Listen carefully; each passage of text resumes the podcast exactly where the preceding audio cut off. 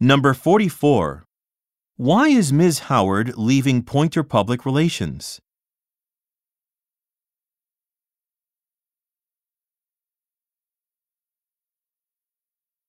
Number 45. What does the woman ask the man about?